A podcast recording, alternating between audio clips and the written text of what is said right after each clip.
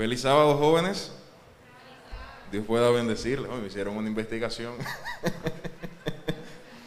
Saludos para todos ustedes. Saludé a los jóvenes porque veo que mayoritariamente, ¿verdad?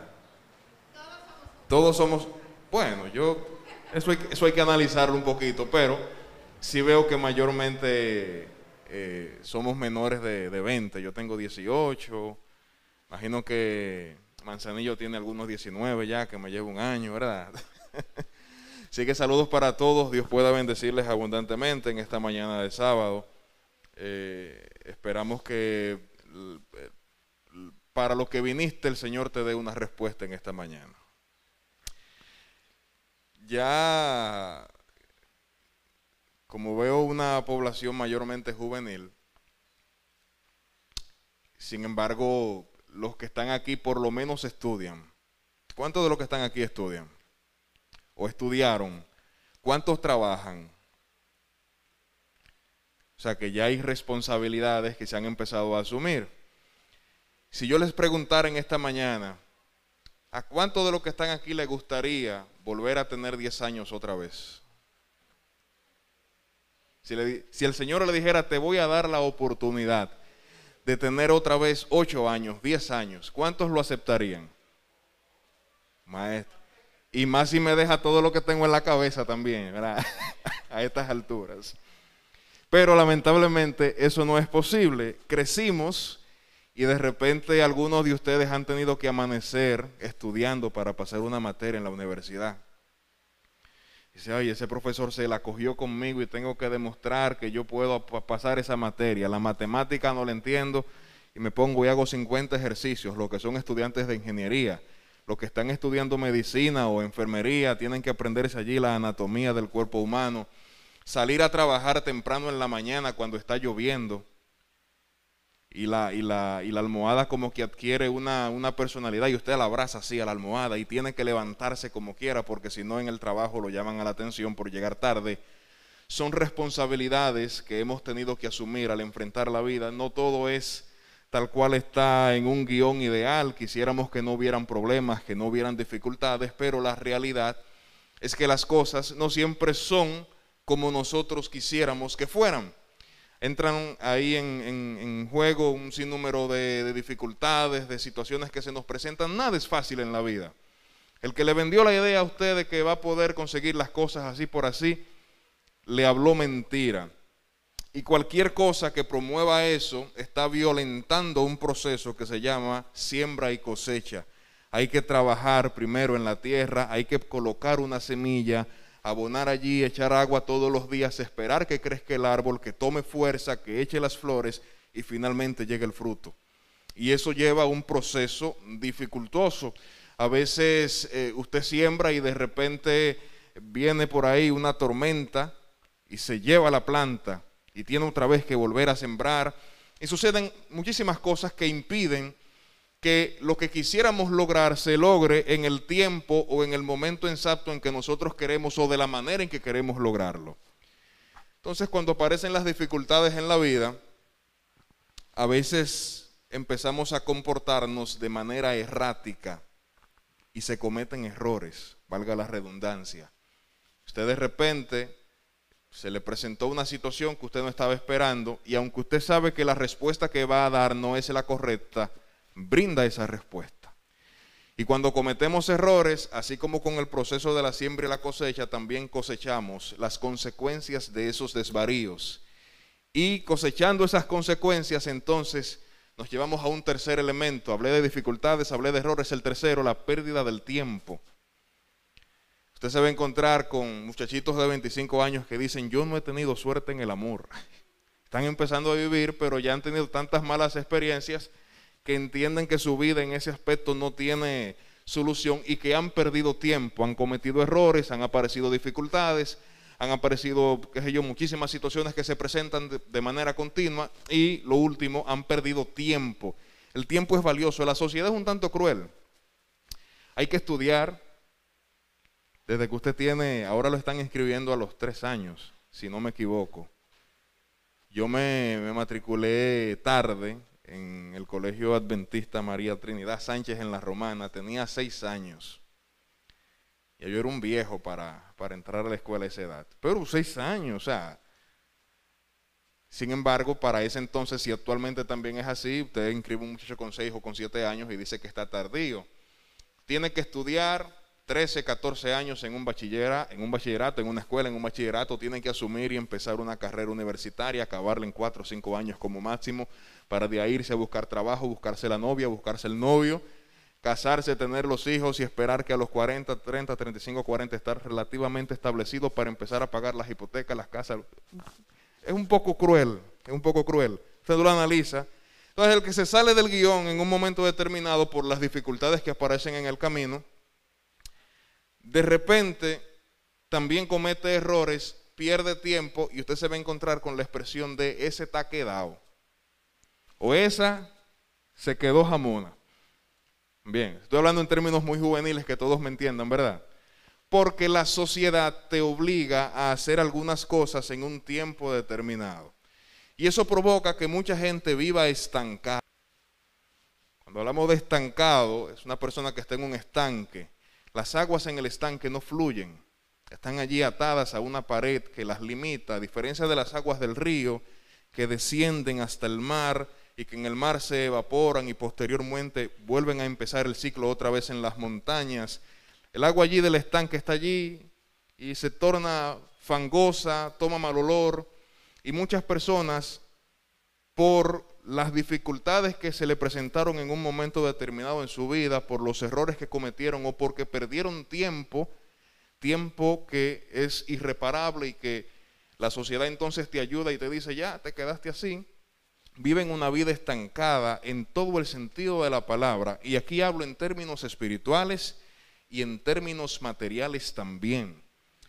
Cuando usted abre la palabra de Dios y habla por lo general cuando se, busca hablarle a los jóvenes, se toman ejemplos muy puntuales. Por ejemplo, José, Daniel, los tres jóvenes hebreos, son ejemplos idílicos de personas que en medio de las adversidades lograron triunfar y todos quieren ser como José, como Daniel, como los tres jóvenes hebreos. Pero la realidad en la práctica es que abundan más los que son como David, los que son como Manasés, los que son como Moisés, gente que no le fue muy bien, que digamos, en un punto determinado de su existencia, y entonces al hablarle a los jóvenes casi nunca se toman esos ejemplos. Hay uno de ellos que quisiera de manera breve hablarles en esta mañana, que es de Moisés. La vida de Moisés es especial por muchas razones. Vamos a compartir con ustedes algunas de ellas. Por ejemplo, de entrada, Moisés tuvo un nacimiento privilegiado. Nació en un momento de dificultad, sí, pero el Señor obró. En vez de matarlo como mataron a todos los que nacieron también en esa fecha, era, era el edicto del faraón, el Señor obró allí, la mamá tejió una, una, una canastica, la puso en el agua, se encontró, ustedes conocen la historia, la reina la encontró, se llevó el muchacho, la madre, la mamá se convirtió en la nodriza al mismo tiempo del niño un nacimiento privilegiado. Dios sobró para preservarle la vida a este bebé, a este niño, a este infante. Y Moisés agotó todo un proceso educativo, todo lo que la sociedad exigía que hiciera, lo agotó y lo hizo con esmero. Y cuando tenía 40 años, que sería en retrospectiva tener ahora mismo unos 25 años, estaba ya preparado, estaba educado, tenía dos carreras, una maestría, tenía muchas ideas de negocio en la cabeza y salió a buscar trabajo, salió a buscarse el, pan. El propósito de Moisés, lo que él deseaba, era en esencia que a través de él el Señor le diera libertad a su pueblo Israel que había sido sometido por los egipcios, 400 años presos en Egipto, trabajándole a los egipcios. Y había una promesa que antecedía al mismo Moisés de que Dios iba a ese pueblo a darle la tierra de Canaán. Así que el medio que Dios iba a usar, pensaba Moisés, y eso lo registra el libro de Hechos capítulo 7, versículo 22. Eh, ahí está hablando Esteban, un hombre lleno del Espíritu Santo, que empieza a hacer un recuento y entonces habla de Moisés, inspirado naturalmente por el Espíritu Santo. Dice allí Esteban que Moisés creía que por medio de él Dios le iba a dar la libertad a su pueblo. Así que Moisés salió a hacer el trabajo que él tenía que hacer, salió a hacer política, salió a relacionarse con sus hermanos. Mira, yo soy la persona que el Señor va a utilizar para libertar al pueblo, así que yo quiero contar con tu apoyo. Y en ese trajín se encontró con que un egipcio estaba maltratando a uno de los hijos de Israel. Y entonces dijo, esto no puede ser así. Fue y le dio un macutazo aquí en, la, cabeza y mató. No, no dice la, la forma en cómo lo hizo, pero mató al egipcio.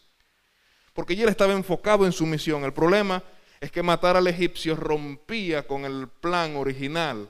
Era una dificultad y el acto de matarlo era un error que estaba cometiendo. Y ese error que cometió Moisés como joven, lo pagó caro con la pérdida de mucho tiempo.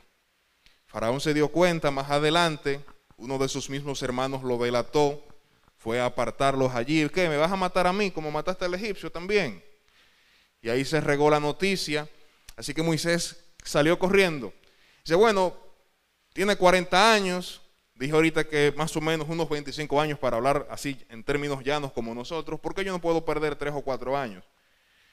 Me quedo por allí en Madián, espero que las cosas se calmen y después retorno. Y se fue por ahí Moisés y pasaron los tres años que él había tal vez, tal vez planificado, pero pasaron 5, pasaron 10, 15, 20, 30, 40 años.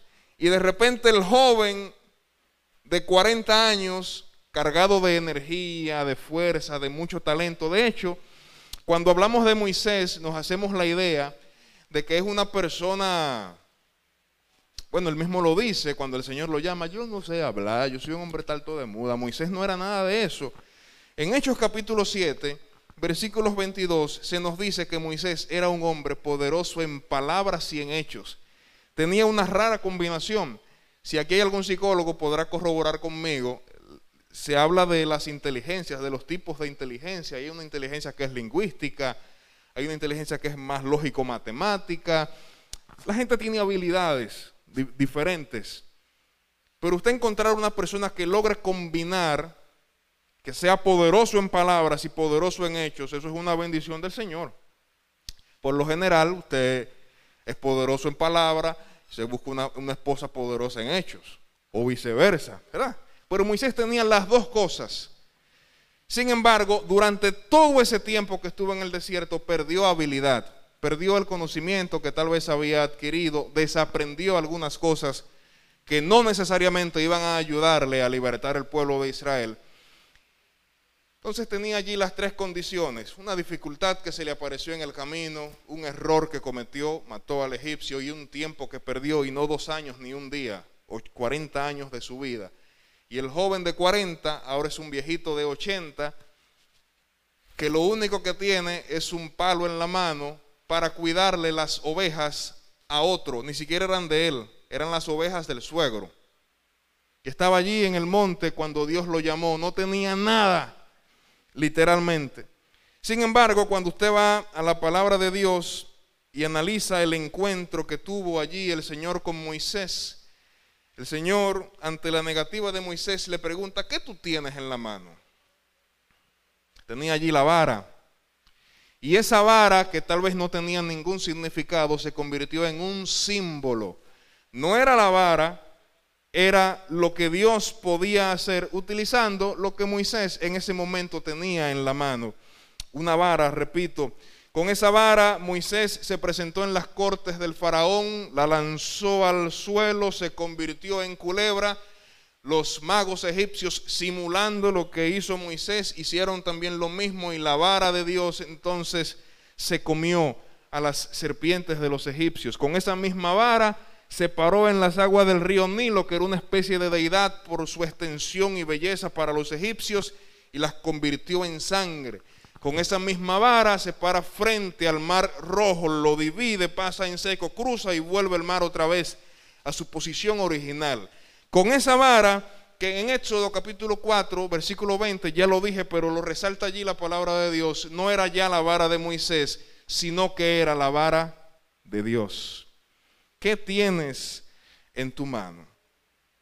Si tratáramos de hacer una aplicación a nuestra vida, encontraríamos muchos paralelismos con la historia de Moisés. Todo el que está aquí todo el que está aquí, así, de manera absoluta, ha tenido en algún momento de su vida una liberación milagrosa de parte del Señor. Si usted no se ha dado cuenta de eso, bueno, espere un poquito hasta que el Señor venga y se lo muestre, pero constantemente el Señor nos está salvando la vida, nos está metiendo la mano, nos está dando bendiciones que nosotros a veces ni siquiera pedimos, situaciones que se presentan. Yo le comentaba a alguien hace, hace un par de semanas atrás algunas cosas de, de índole personal, decía, pero es que parecía como que era demasiado bueno para ser verdad en ese momento. Bueno, el Señor así es como trabaja con la gente, cómo la bendice en un momento determinado, así como Moisés fue librado de las aguas y no fue, no perdió, no pereció en el río, no fue asesinado por, lo, por el ejército de Faraón, Dios también te ha librado. De alguna u otra forma, solo el hecho de tú estar aquí en esta mañana significa que el Señor está obrando en tu vida. Por alguna razón te levantaste la mañana, te pusiste la ropita y caminaste hasta la iglesia o conduciste hasta hasta la iglesia, porque el Señor ha estado obrando en tu vida. Y eso es muy, muy, muy importante tenerlo en cuenta porque a veces parece ser o llegamos a creer que estamos andando, navegando solos, así, solo por la costumbre. No, Dios está conduciendo todo, incluyendo también tu vida. Tú solamente tienes que permitirle que Él pueda obrar de manera plena en la misma. Llegaste tal vez, al igual que Moisés, a un punto de lanzamiento. Forjaste sueños y creíste que era el momento de lanzarte un casamiento, una profesión, eh, una decisión importante, ser mejor padre, ser mejor hijo, ser mejor esposo, ser un mejor cristiano. ¿Quién no ha deseado por ahí en algún momento tener un buen negocio? Abandonar tal vez una conducta pecaminosa contraria a los principios de la palabra del Señor y que ha estado allí presente por mucho tiempo y decide en un momento, tal vez en un llamado, un predicador, y dice, Señor, a partir de este momento yo voy a decidir serte fiel en todas las cosas. Y empezaste allí, al igual que Moisés, como cuando salió a mover los hilos a canalizar las cosas que tienes que arreglar en tu vida o que aspiras a tener en algún área importante o no de, tu vida en sentido especial. Sin embargo, y al igual que Moisés, te encontraste con dificultades, nada es tan fácil, nada sale como se planifica en el papel, es muy bonito. Eh, a veces los, la gente esta que trabaja con los objetivos, los, los coaching, no, te dicen, bueno, mira, tú tienes que escribir todo lo que tú quieres lograr en un periodo de 5, 10, 15, 20 años. Y trazas allí, no, no te contengas, escribe todo lo que tú quieres hacer. Dice, bueno, yo quiero tener esto, yo quiero tener aquello, yo quiero... Y, y, ahora haz un plan de trabajo y haces un plan de trabajo, pero cuando se va a la realidad las cosas no salen necesariamente como están allí en el plan. Hay que aprender a ser un poquito flexible porque las cosas son difíciles. Es en ese momento cuando tal vez se cometen errores, al igual que el de Moisés, que te costaron tal vez eh, tus anhelos y no los comprendiste y desististe, perdiste tiempo que considerabas esencial, ya no hay oportunidad para empezar otra vez, te rendiste ante las adversidades y te arrinconaste, te desconectaste emocionalmente de eso que deseabas, ya no quieres ni el empleo, ni el esposo, ni el negocio, ni la profesión, ni el carro, ni la casa, ni el viaje, ni el encuentro con Dios, ni los dones que Él te dio, dedicarlos a Él, ni los hijos, en el caso de los que tienen hijos, bueno, que se críen como puedan. Yo trabajo mucho, llego a la casa muy cansado, ya yo no me puedo dedicar tanto a leerle la palabra de Dios. Son tantas las cosas que por fruto o por consecuencia, perdón, de un error y de las dificultades que se presentan, uno termina desconectándose emocionalmente de esa meta o de ese anhelo que tenía. Dios hoy, a través del Espíritu Santo, te invita a que evalúes lo que tienes en la mano.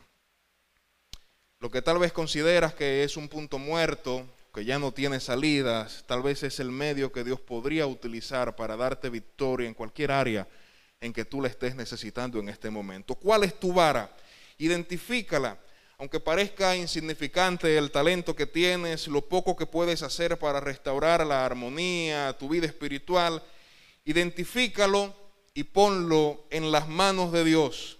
Todavía no sabes ni te imaginas lo que puedes llegar a ser cuando te colocas en las manos del Señor. Moisés tenía 80 años, lo dijimos hace un momento, y con 80 años logró liderar a uno de los pueblos más difíciles de trabajar. El pueblo de Israel, un pueblo terco, necio, que no escuchaba las cosas. Y allí Moisés, Moisés el viejito logró conducir al pueblo hasta la tierra de Canaán. Si bien no entró él en la tierra de Canaán, pero los acompañó y obró el Señor grandes milagros a través de Moisés y un símbolo, en este caso que era una vara. Solo necesitas entender que tu vara, ese talento, esa cosa que tienes, ya no es tuya, sino que es de Dios. ¿Cuántos dicen amén a eso? Aquí podremos terminar entonces, pero sería un acto de irresponsabilidad de mi parte hacerlo.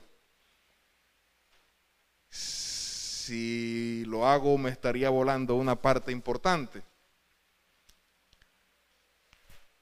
En el capítulo 4 del libro de Éxodo, los versículos del 24 al 26, pasa algo extraño, muy extraño imagínense el evento, o sea, Dios se encuentra con Moisés, la zarza que arde, le da a Moisés algunas señales, le dice, mete tu mano ahí en el pecho y cuando la saques va a estar leprosa, blanca, así como la nieve. Bueno, así no, pero va a estar blanca como la nieve. Y cuando la entres de nuevo va a estar sana. Y dice Moisés, oh, qué chulo. Dice, bueno, y tira la vara en el suelo y se convierte en serpiente. Y Moisés subía de ella y dice, tómala por la cola. Y se convierte en vara de nuevo. Una zarza que ardía quita las sandalias de tus pies, de la presencia misma de Dios, señales para demostrar que el yo soy el que soy lo había enviado el pueblo de Israel. Moisés no quería mandar otro, yo no quiero, eres tú que va. Porque ese era el propósito, el anhelo que tú tenías desde tu juventud y a ti es que yo quiero utilizarte. Después de todo ese tiempo, o sea, Dios tratando de convencer a Moisés, Dice que Moisés recoge los moteticos que tenía, se lleva a la esposa, se lleva a los dos muchachos y dice que si aparece en el camino, el Señor se le aparece a Moisés en el camino para saludarlo. Hola Moisés, ya saliste, qué bien, dale para allá. El versículo, los versículos que le dije hace un momentito, dicen que el Señor, después de pasar trabajo con Moisés, literal, se aparece en el camino para matarlo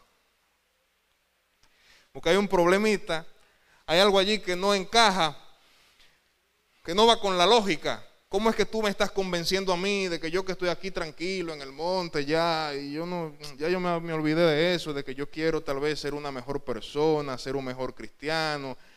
Me invitan a participar en la iglesia y yo digo que no, porque no me siento bien ya, yo tengo un trabajito ahí, me voy a quedar con eso así tranquilo, no voy a estar embromando. De repente tú me convences de que sí, de que me muevas, de que empiece a utilizar lo que tengo en la mano, esa habilidad única, exclusiva que el Señor te ha dado, y de repente el Señor se aparece después que te convence y decide que va a matarte. Había algo en la vida de Moisés que impedía que el Señor pudiera obrar de manera plena a través de él.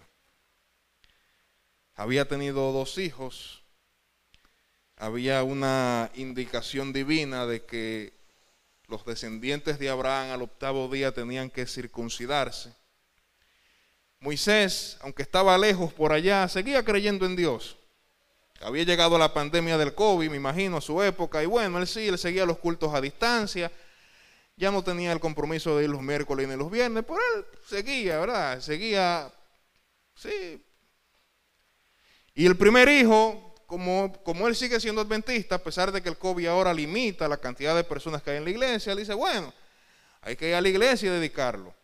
Así que Moisés circuncidó a su primer hijo, a Gerson.